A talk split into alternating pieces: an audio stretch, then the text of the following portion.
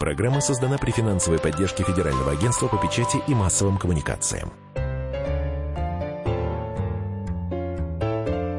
Книжная полка.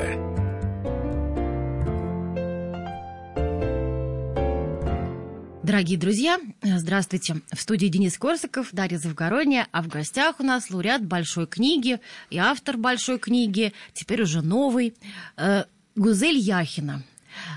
Когда-то, года три назад, Гузель написала замечательный роман «Зулиха открывает глаза», над которым плачет полстраны до сих пор. И вот сейчас Гузель нам представляет свой новый роман. Называется он «Дети мои». Я напомню, что предыдущий роман «Зулиха», он получил большую книгу, главную Да. большую книгу, там три номинации «Золото», «Серебро» и «Бронза». Вот Гузель получила «Золото», Расскажите, пожалуйста, пару слов о романе «Дети мои». который потому никто что... не читал. Потому что мы еще не читали, хоть он с 10 мая продается в книжных магазинах. Ну, роман «Дети мои», он а, о многих вещах. В первую очередь, конечно, это роман о человеке, о маленьком герое, о маленьком человеке, о классическом маленьком человеке русской литературы, можно так сказать. Зовут его Яков Иванович Бах, и это немец. Это учитель, сельский учитель в деревенской школе в Поволжской колонии немецкой. Действие происходит поначалу, читатель даже не поймет, когда оно происходит, может быть, в конце XVIII века, может быть, XIX, может быть, и в XX, потому что жизнь в этой колонии немецкой идет точно такая же, какая была очень давно в немецких колониях. Это такая жизнь, принесенная колонистами из э, своей, со своей родины, с, э, из германских земель. Герой нового романа Гузели Яхиной «Дети мои» Якоб Бах – российский немец, учитель в колонии Гнаденталь в Поволжье. Он давно отвернулся от мира, растит единственную дочь Анчи на уединенном хуторе и пишет волшебные сказки, которые чудесным и трагическим образом воплощаются в реальность. Дети являлись в Шульгауск-8. В одной руке стопка книг, в другой вязанка дров или кулек с кизиком. Кроме платы за обучение, колонисты вносили вклад в образование детей и натуральным продуктом – топливом для школьных печей. Учились 4 часа до полуденного перерыва и 2 после. Посещали школу исправно. За пропуск любой с половин учебного дня семья прогульщика платила штраф размером в 3 копейки. Занимались немецкой и русской речью, письмом, чтением, арифметикой. Преподавать катехизис и библейскую историю приходил гнадентальский пастор Адам Гендель. Разделения на классы не было. Учащиеся сидели вместе, в какой год по 50 человек, а в какой по 70. Иногда шульмейстер делил их на группы, и каждая выполняла отдельное задание, а иногда декламировали и пели хором. Совместное разучивание было основным, наиболее действенным для столь обширной и шкодливой аудитории педагогическим приемом в гнадентальской школе. Единственным предметом, когда мысль обретала былую свежесть и бодрость, была немецкая речь. Копаться с чистописанием Бах не любил. Торопливо стремил урок поэтической части. Навалис, Шиллер, Гейне. Стихи лились на юные лохматые головы щедро, как вода в банный день.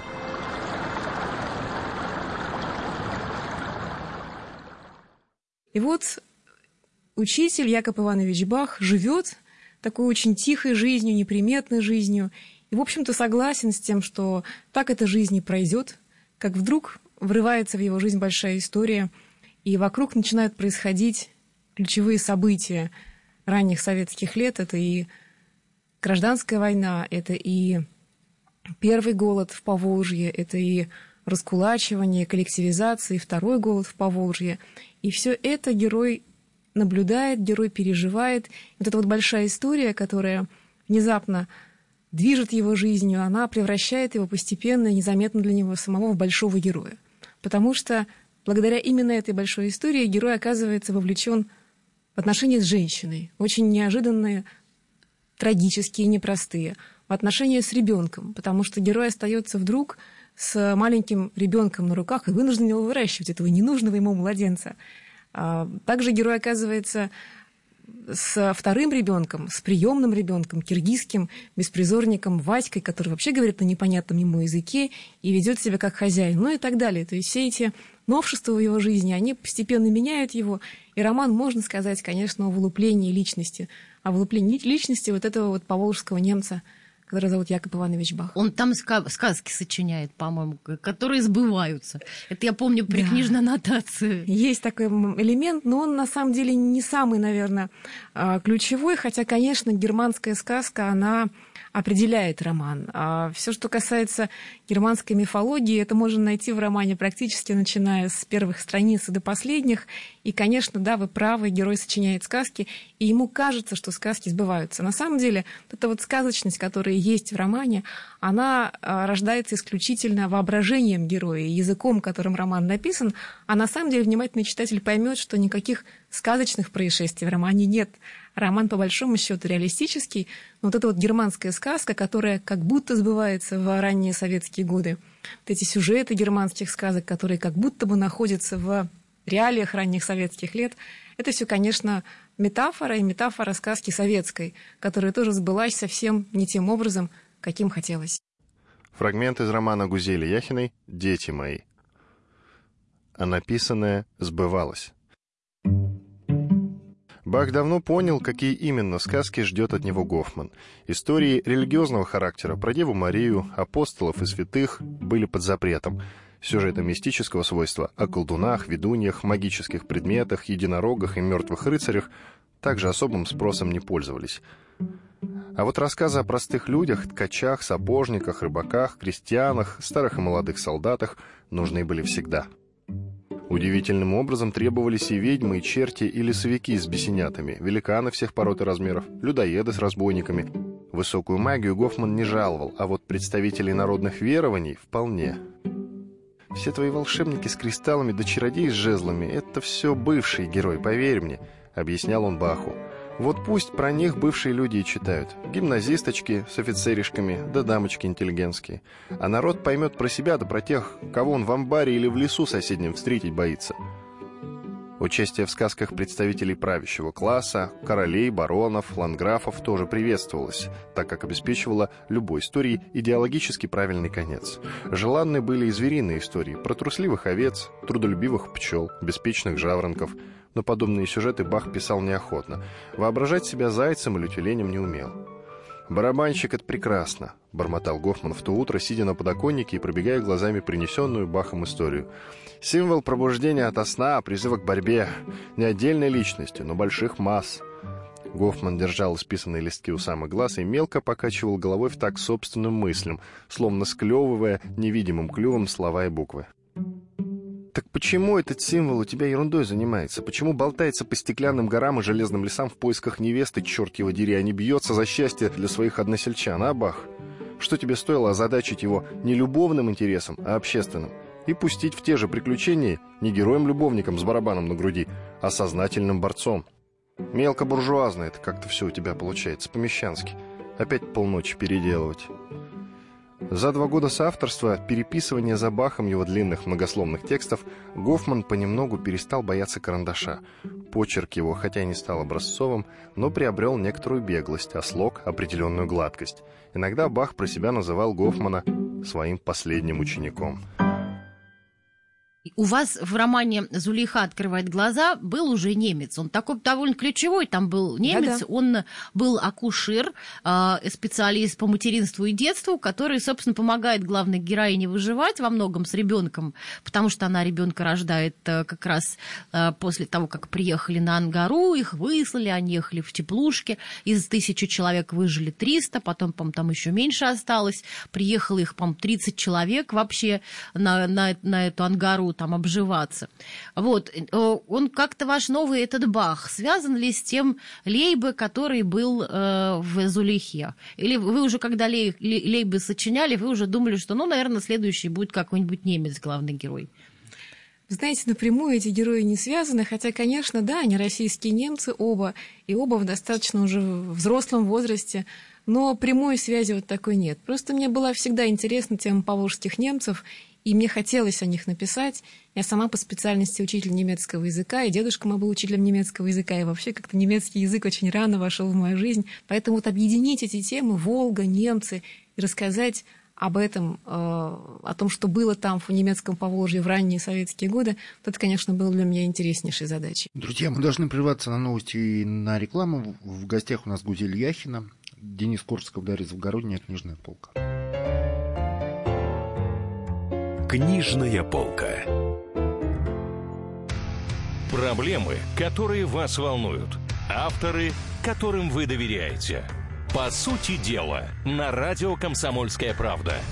Егор Холмогоров. По понедельникам с 7 вечера по московскому времени. Книжная полка.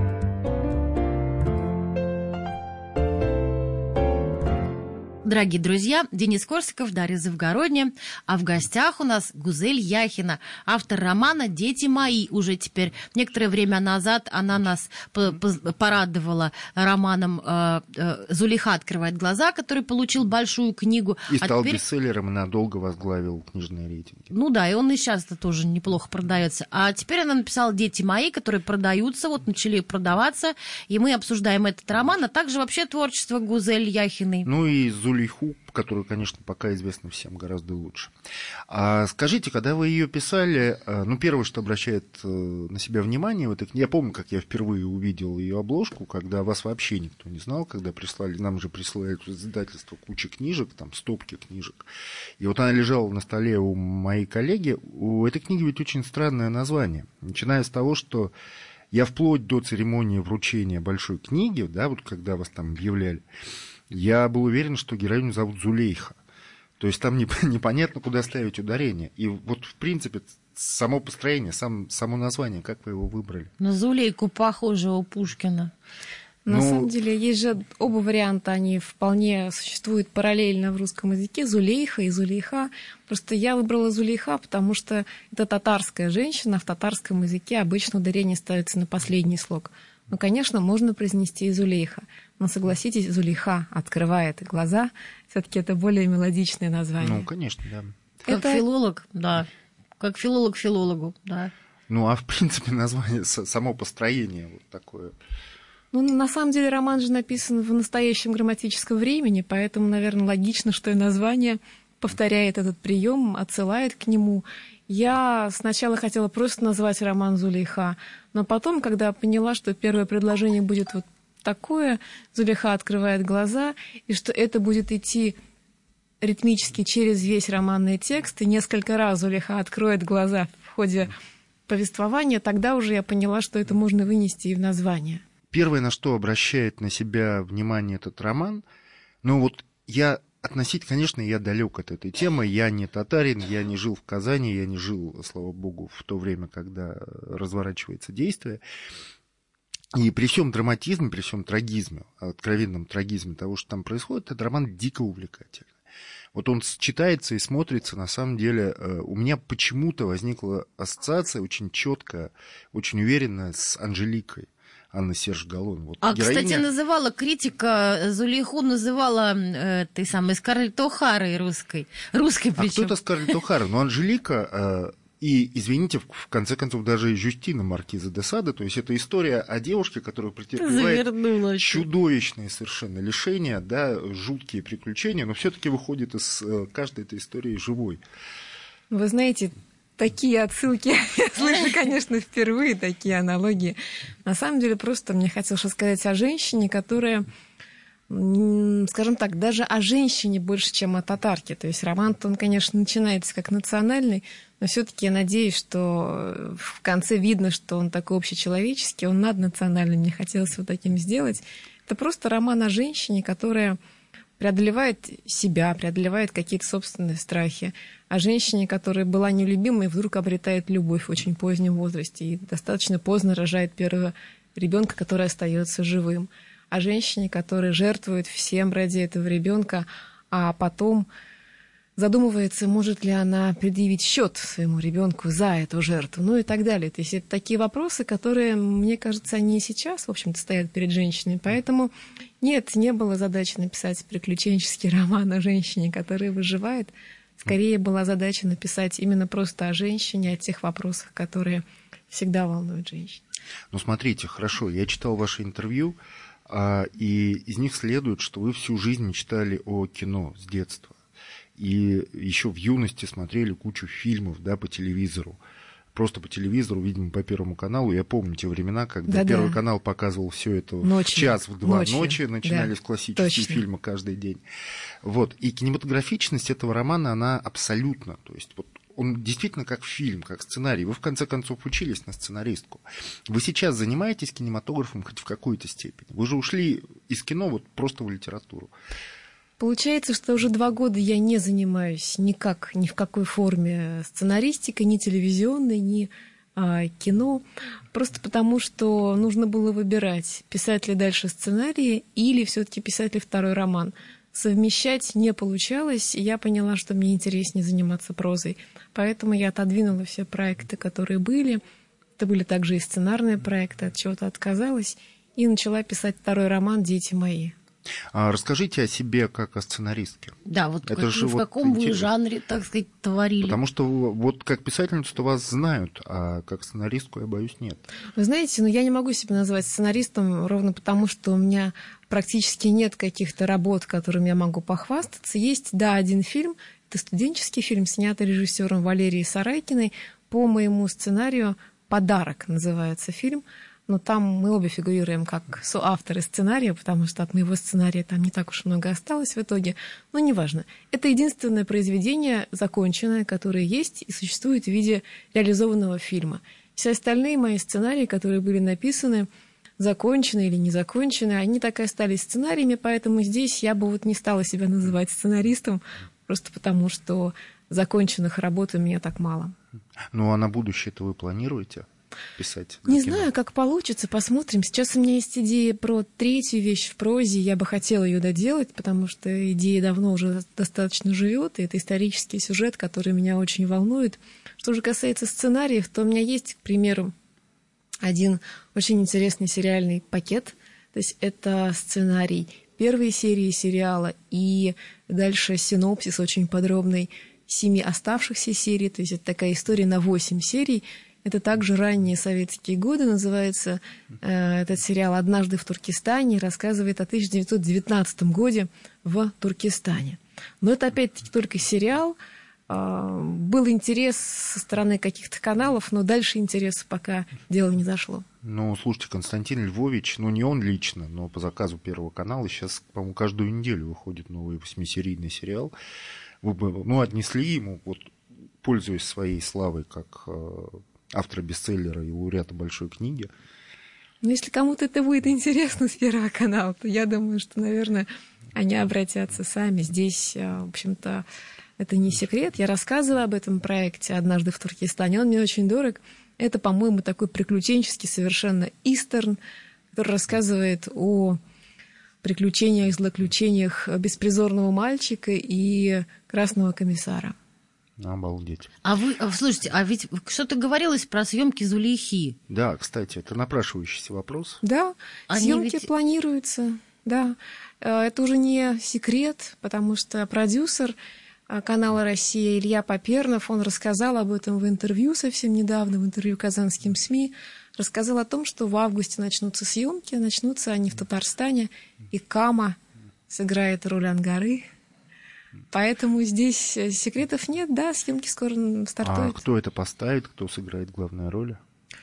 Илья рассказал о том, что главную роль сыграет Чулпан Хаматова, что, конечно, меня не может не радовать, я просто счастлива этому. Я не уставала повторять вот эти вот два года, что хотела бы очень, чтобы Чулпан сыграла. Мне она кажется идеальной кандидатурой на, на, на эту роль. И мы с Чулпан говорили об этом, она тоже хотела сыграть. То есть в итоге я Она надеюсь... еще тоже знает э, немецкий состоится. язык, кстати. Кстати, и тоже да. татарка. То есть Вот. просто идеально. Но она и выросла в Казани, на самом деле. Мы с ней даже, по-моему, в одной школе несколько лет учились, ну, просто параллельно, не в одном классе. Вот, поэтому здесь все это должно начаться, начаться в августе. И сейчас идет даже кастинг в Казани. Кастинг на роли второго плана, в частности, на роли Муртазы и Упырихи. А режиссер? Режиссера зовут Егор Анашкин. Это молодой достаточно режиссер, то есть где-то моих лет, ему, наверное, лет 40 сейчас. Молодой, интересный, перспективный. Здорово, я рада. А вы начали говорить про свою третью книгу, что это будет исторический роман. А, ну, насколько исторический, хотя бы какая-то будет эпоха? Ну, эпоха та же самая, это ранние советские годы. Пока это время мне очень интересно, я бы хотела как-то вот подвигаться в нем, поразвиваться в нем. Поэтому это 26-й год, 1926 год. Это места, которые я знаю, и люди, которым я испытываю теплые чувства. А, а конч, кончится это тем, что критики будут называть эту трилогией, потому что и Зулейха, и Пусть. дети мои. Главное дописать теперь третью историю, потому что пока кроме идеи же нет ничего. Здесь нужно еще как-то понять, родится ли из этого интересная история, получится ли сделать из этого роман. Пока еще я для себя на эти вопросы не ответила. А, друзья, мы сейчас прервемся на новости и на рекламу, а потом вернемся в студию. Я напоминаю, что в гостях у нас Гузель Яхина, лауреат премии «Большая книга», писатель а, и автор романов «Зулейха открывает глаза» и «Дети мои», который вышел, а, появился в продаже буквально на днях. Дарья Завгородний, Денис Корсков с вами. Не прерывайтесь, не выключайтесь. Книжная полка. Привет, с вами Макс Покровский из «Ногу свело». Слушайте радиостанцию «Комсомольская правда» и услышите нашу новую музыку. Спасибо.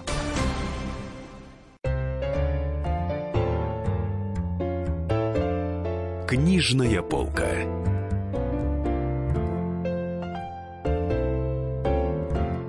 Дорогие друзья, Денис Корсаков, Дарья Завгородня. В гостях у нас Гузель Яхина, автор романа «Зулиха открывает глаза» и романа «Дети мои», который только что вышел из печати совершенно недавно. Он продается в магазинах, его можно купить и увлекаясь с увлечением прочесть. Я уже, кстати, прочитала первые отклики на роман «Дети мои». А, некоторые люди пишут, что они открыли для себя такого нового писателя, то есть ухитрились найтись люди, которые про Зулиху ничего не знали, и его хвалят. А у вас, Гузель, был страх, что новый роман «Дети мои» не будет таким увлекательным и э, таким, э, так сказать, не такую встретит восторженную э, толпу почитателей, как первый? Был страх? Да, конечно, был страх, были опасения. Я вот сейчас сказали, я очень рада, что есть люди, которые не читали Зулиху и которые читают первым роман «Дети мои». По-моему, это замечательно совершенно. И я бы хотела, чтобы таких людей было побольше. Потому что, да, был страх сравнения первого романа со вторым. Я достаточно долго боролась с этим страхом, но в итоге вот удалось все-таки победить в себе первый роман и выйти из зоны его протяжения. Фрагмент из романа Гузели Яхиной «Дети мои». Прежде всего, Бах решил проинспектировать знания Клары Грим и пришел к выводу, что они совершенно ничтожны. Девица, при всей нежности ее голоса и деликатности в общении, была невежественна, как африканская дикарка. Из всей географии она твердо знала о существовании лишь двух стран – России и Германии, а также одной реки – Волги. Причем река эта, по Клариному разумению, соединяла оба государства так, что из одного в другое вполне можно было переместиться при помощи плавательных средств. Остальной мир представлялся Кларе темным облаком, окружающим известные земли. Дальше родного Волжского берега познания девицы не простирались. О строении земных недр и содержащихся в них полезных ископаемых она имела весьма приблизительное понятие, как и о сферах небесных, и в научном, и в религиозном смыслах. Духовно воспитана была, но катехизис знала слабо – Пастор Гендель пришел бы в ужас, услыхав рассказы о похождениях Адама и Евы или невзгодах Ноя в ее бесхитростном изложении. Звезды и созвездия называла на крестьянский лад, большую медведицу – весами, Орион – граблями. Вопрос же о конфигурации Земли и наличии в космических высях прочих планет привел Клару в полное смущение. Об астрономии на хуторе Грим и не слыхивали, как, впрочем, и о Гёте с Шиллером. Удивление, вопиющей непросвещенностью девицы, росло в сердце Баха с каждым новым вопросом. Постепенно он позабыл свои недавние злоключения и увлекся поисками тех мельчайших крупиц знаний, которыми все же обладала Клара. Почувствовал себя сродни старателю, промывающему тонны породы ради нескольких крупиц золота. Клара отвечала охотно, не таясь, но поведать могла лишь о своей короткой, немудренной жизни, которая вся от первого до последнего дня прошла на хуторе Грим – еще в младенчестве, потеряв мать и лишившись женского участия, запуганная строгим отцом, имевшая в наперстницах лишь полуглухую няньку, Клара выросла существом робким и трогательно нежным. Неосторожное слово легко приводило ее в смущение, а печальное воспоминание вызывало слезы, и она надолго умолкала за своей ширмой, шмыгая носом и судорожно вздыхая. Впервые в жизни Бак встретил человека еще более ранимого и трепетного, чем сам. А слушайте, вот когда вы читали мемуары этих немецких людей, которые по-русски не написаны. Кстати, есть что-нибудь по-русски мемуарное? Да, да. Есть переведенные вещи. Есть переведенные вот вещи. Вот мемориал выпустил книгу, называется «Дневник русского немца». По-моему, так она называется.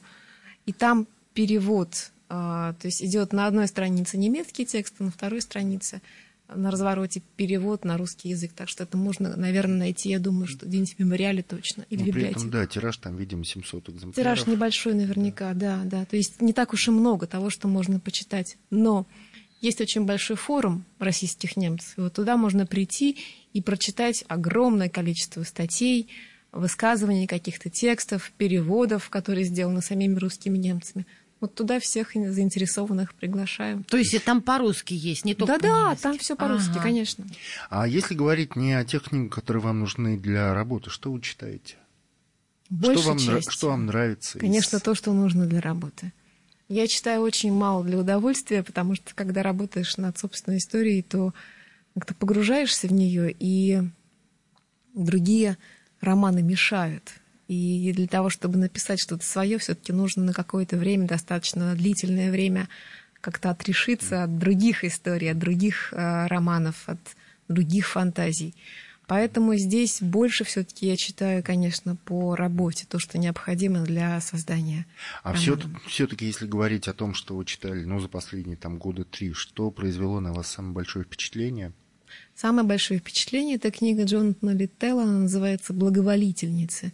Это такая очень серьезная вещь, она очень большая по объему и совершенно какая-то потрясающая по смыслам, которые в ней заложены. Это книга, написанная от лица офицера СС. А, начинается она, я не помню, в 39-м, наверное, может быть, в 40-м году и дальше идет до а, конца Второй мировой войны. И это то, что я бы рекомендовала всем. Это такой совершенно литературный экстрим, мне кажется. Потому что после такого романа, совершенно потрясающего, закрываешь последнюю страницу и не понимаешь, как можно читать что-то еще, писать что-то еще. А как, как называется? Благоволительница. Благоволительница. А, благово... Ну, это достаточно уже а, не то, что старая, но эти вещи лет 5-6, наверное, она уже достаточно давно Даже, переведена. Может, и больше, да. Может, и Она, больше, общем, может, и уже 7. такая современная классика. А вы Да. сами могли бы написать роман от лица плохого человека? Вот, вот у вас все-таки Зулиха очень хорошая. Ну, не от лица Не имеется от в лица, виду, да, не от лица, да, а с- протагонистом. когда вы- да, протагонист, ну или главный герой, там, плохой человек. Вот потому что и этот самый Бах хороший человек явно тоже. А вот это какой-то мерзавца там могли бы? Ну, мне кажется, что если ты пишешь от лица кого-то, то он для тебя уже не мерзавец. Он для тебя совершенно точно уже э, гораздо более объемный персонаж, и ты рисуешь его не только черными красками, ты рисуешь его всей палитрой красок. Поэтому, не знаю, может быть. Но у вас такого в планах, по крайней мере, пока нет. Пока нет. Вы э, говорили в интервью, что вы практически не читаете сейчас бумажных книг. Вы не тоскуете по ним? Ну почему? Я с удовольствием читаю бумажную книгу, если такая попадается вдруг. Но в принципе, все, что необходимо, все, что хочется, все новинки, которые интересны, они же появляются достаточно быстро в электронном виде. Так как я не гонюсь за новинками, а могу спокойно подождать полгода, год э, до того, как буду читать, то я, в общем-то, все, что мне интересно, я скачиваю в электронном виде. Я подписана на сервис, где нахожу большую часть тех книг, которые мне интересны. Ну, также иногда мне дарят книги, к примеру, бумажные книги. То есть здесь я читаю, наверное, действительно процентов 90-95 в электронном виде и только совсем немного в бумажном. Тосковать нет, я бы не сказала, что я тоскую. Скорее, мне удобна электронная книга, она всегда под рукой, и она всегда с собой, хоть в самолете, хоть а, в отеле, хоть в поездке в любой. То есть Ну, А, а кто из русских классиков произвел на вас самое сильное впечатление и самое, может быть, раннее? Вот так. Про самое раннее, наверное, не, не вспомню. Ну, Булгаков совершенно точно, конечно. Гоголь, наверное. Вот, да. Я думаю, что, наверное, Гоголь, если мы говорим о раннем впечатлении, то, конечно, Гоголь, начиная класса с четвертого, с пятого. А, Я поглощала Гоголя всего, который был у нас дома. Поэтому, наверное, это будет, да, самое первое имя, которое я назову. Поддерживаете ли отношения с кем-нибудь из коллег, писателей из писательского цеха? Вы знаете, Нет, круг моего общения, он э, близких друзей, имею в виду, остался примерно тот же, что и был до того, как я стала писателем. Что же касается знакомств, конечно, да, мы встречаемся на мероприятиях, есть люди, которые очень мне симпатичны лично – как Евгений Водолазкин, например, или вот Алиса Ганеева. Первая фамилия, которая приходит в голову, это, конечно, Водолазкин, мгновенно. То есть вот... Ну, кстати, Людмила Евгеньевна Улицкая, можно сказать, была тут Державин, который, так сказать, вас очень сильно поддержал э, с вашим романом. А расскажите пару слов, как вот вы, собственно, пробивались, продвигались э, к, к, ну, к тому, чтобы быть напечатанной. Вас что-то такой сибирский журнал напечатал. До этого вас где-то не принимали, какие-то там были переписи перипетии, по-моему, мне кажется. Ну, вот. перипетии были достаточно обычные, наверное, для тех, кто хочет первый текст опубликовать. И здесь какого-то такого необычного, э, чего-то поначалу не случалось. Я пыталась постучаться в те двери, которые видела, потому что опыта какого-то продвижения своей книги или опыта общения с издательством у меня не было совершенно никакого. Поэтому поначалу я просто рассылала рукопись, рассылала ее напрямую. Издательством. Издательством, да. Я составила список тех издательств, которые могли бы быть заинтересованы в публикации вот такого исторического романа, и по ним разослала кому что требовалось. Кому-то требовалась рукопись полностью, в электронном виде, кому-то в печатном виде, первые 50 страниц, синопсис, ну и так далее. То есть у каждого издательства есть свои требования. И сделав это, я стала ждать, ответа не было.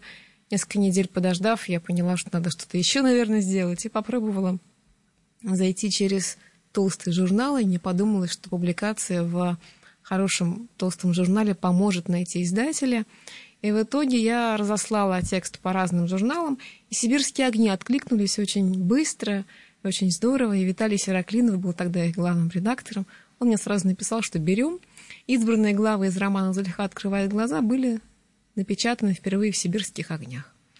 Но это тоже не помогло найти издателя, и в итоге я стала искать личные контакты, то есть уже писать каким-то людям, которых я знала, чтобы, может быть, они подсказали кого-то, а, нашлись какие-нибудь, может быть, знакомые, знакомые знакомых, знакомые знакомых знакомых, ну и так далее.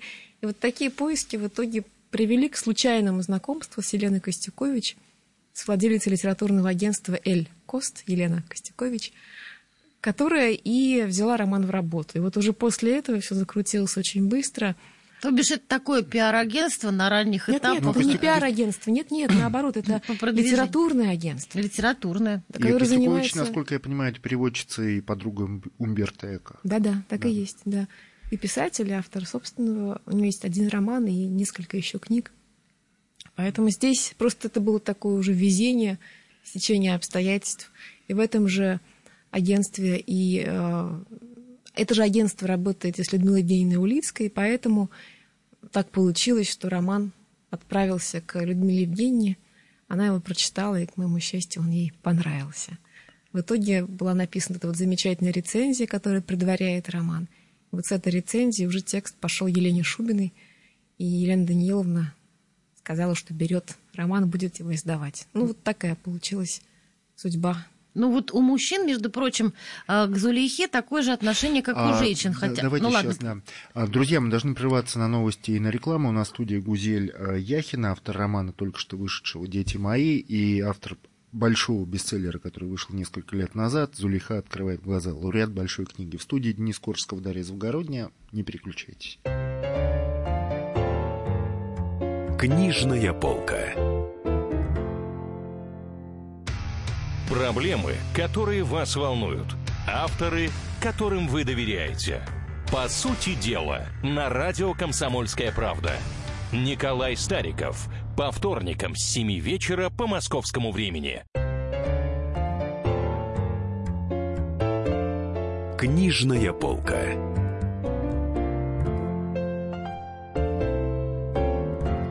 Друзья, Денис Корского, Дарья Завгородняя в студии. В гостях у нас Гузель Яхина, автор книг «Зулиха открывает глаза», большого бестселлера, который вышел несколько лет назад, получил главную большую книгу из трех возможных, и роман только что вышедшего «Дети мои». А, Гузель, вот я была на вашем творческом вечере, пришли одни девчонки, ну, женщины, девочки, вообще всех возрастов, всех, так сказать, социальных э, слоев. Да и вела этот вечер девочка, собственно, И была по имени такая де- престарелая девочка. Да, вот. А мужчины почему-то не ходят, хотя они не менее активно, не менее охотно признаются в любви вашей книги. То есть ее нельзя назвать женским романом в чистом виде. Это совершенно не женский роман, это такая большая психологическая проза. Чем вы объясняете, что они не ходят? Потому что вот я, я, честно говоря, не понимаю. Могли бы прийти. Не знаю, может быть, у них другие дела есть. На самом деле я рада всем, кто приходит на встречи. Действительно, приходит больше женщин, чем мужчин. Но мужчины тоже бывают. И задают они очень интересные вопросы. А Какой, какой самый интересный вопрос, да? А вот самый интересный вопрос, даже не вопрос, наверное, был, а комментарий. Был вчера буквально, мы встречались в книжном доме «Молодая гвардия» и говорили о новом романе, о детях моих. И там один мужчина признался, что читал оба моих романа и слышал в них шум истории, шум большой истории. Это был, наверное, самый большой комплимент, который я могла услышать, потому что я для себя называю это немножко другим словом. Я называю это дыханием большой истории. Вот не хотела, чтобы это дыхание как-то оно проявлялось в тексте. Вот вдруг читатель это услышал рассказал об этом. Это было очень ценно. А мы вот начали говорить про толстые книги, да, которых там, ну, дети вот смотрят на них, боятся, о, толстая, серьезная книжка, там, Достоевский, подросток. Слушай, ты какой робкий, ты боится Да толстых нет, книг у нас, я, Денис? Я, собственно, хотел сказать, что в наше время сейчас э, к толстым книгам действительно очень многие люди относятся с некоторой опаской, потому что сейчас время коротких текстов в Фейсбуке, да, коротких текстов в интернете, каких-то статей. Вот. Ну, как-то у людей, по-моему, концентрация внимания, она немножко снизилась. И, они- и интерес именно к серьезной литературе, если посмотреть, он, в общем, падает и падает и падает. Есть рейтинг самых продаваемых писателей в стране. Вот. В основном это фэнтези. э, Слушай, ну что там падает? это детективы, Вон Айн Рэнд, ты видел. Айн Рэнд, какие толстенные книжищи? Она не Они входит все время в в эти рейтинги. рейтинг. Как она не входит? Она входит не входит. она во Там все входит продажи. Екатерина Вильмон, Дарья Донцова, Стивен Кинг. Да э, Входит Айн Рэнд, двадцатку она всегда входит. Она же толстейшая совершенно. Но у вас нет такого ощущения, что сейчас как-то вот люди, ну, я возьму что-то какая-то книга, Зулейха, непонятно, ну что, дети мои. Нет, у меня будут такого читать. ощущения нет. А литература сама по себе, она как по-вашему, она, вы создаете уже параллельный мир такой, вы в нем хозяин. да, ну как вы психотерапию используете распри- литературу? Да, или это наоборот Или как-то нет? расшатывает личность. Когда в, чужом мире, который сам создаешь, сам в нем хозяин, сам там раздваиваешься и ра- размножаешься на Наверное, и то, и другое. Это и дает силы, и в какой-то момент их отнимает. То есть здесь нельзя вот так вот однозначно сказать, да, это психотерапия, или да, это совершенно точно а, истощение сил. Бывают разные очень эпизоды, бывают эпизоды, когда все получается, и ты летаешь, и тебе кажется, что ты создаешь классные вещи. Бывает наоборот, периоды затишья, периоды упадка, периоды какого-то ступора творческого. Вот здесь все по-разному. А Здесь что вы просто- делаете в период творческого ступора Да, или кстати. упадка? Ну, что я делаю? Читаю. Читаю тексты, которые могут помочь. чит- Смотрю фильмы, которые могут помочь. А какие фильмы вам Отдыхаю. помогают? Ну, вы знаете, у меня есть вот один фильм, э, два фильма теперь уже, которые просто, видимо, фильмы на жизнь, то, что называется. Это Андрей Рублев Тарковского и Фауст Сакурова. Это фильмы, которые я смотрела очень много раз, но особенно, конечно, Андрея Рублева, просто потому что появился он раньше. И это фильмы, в которых я нахожу ответы на самые разные вопросы. Вот если случается такой творческий затык, то надо просто дать себе отдых, может быть, на день, может быть, на неделю, а может быть, даже на несколько недель. Просто отдохнуть, пересмотреть какие-то фильмы, попробовать покопаться в себе, покопаться в этих фильмах.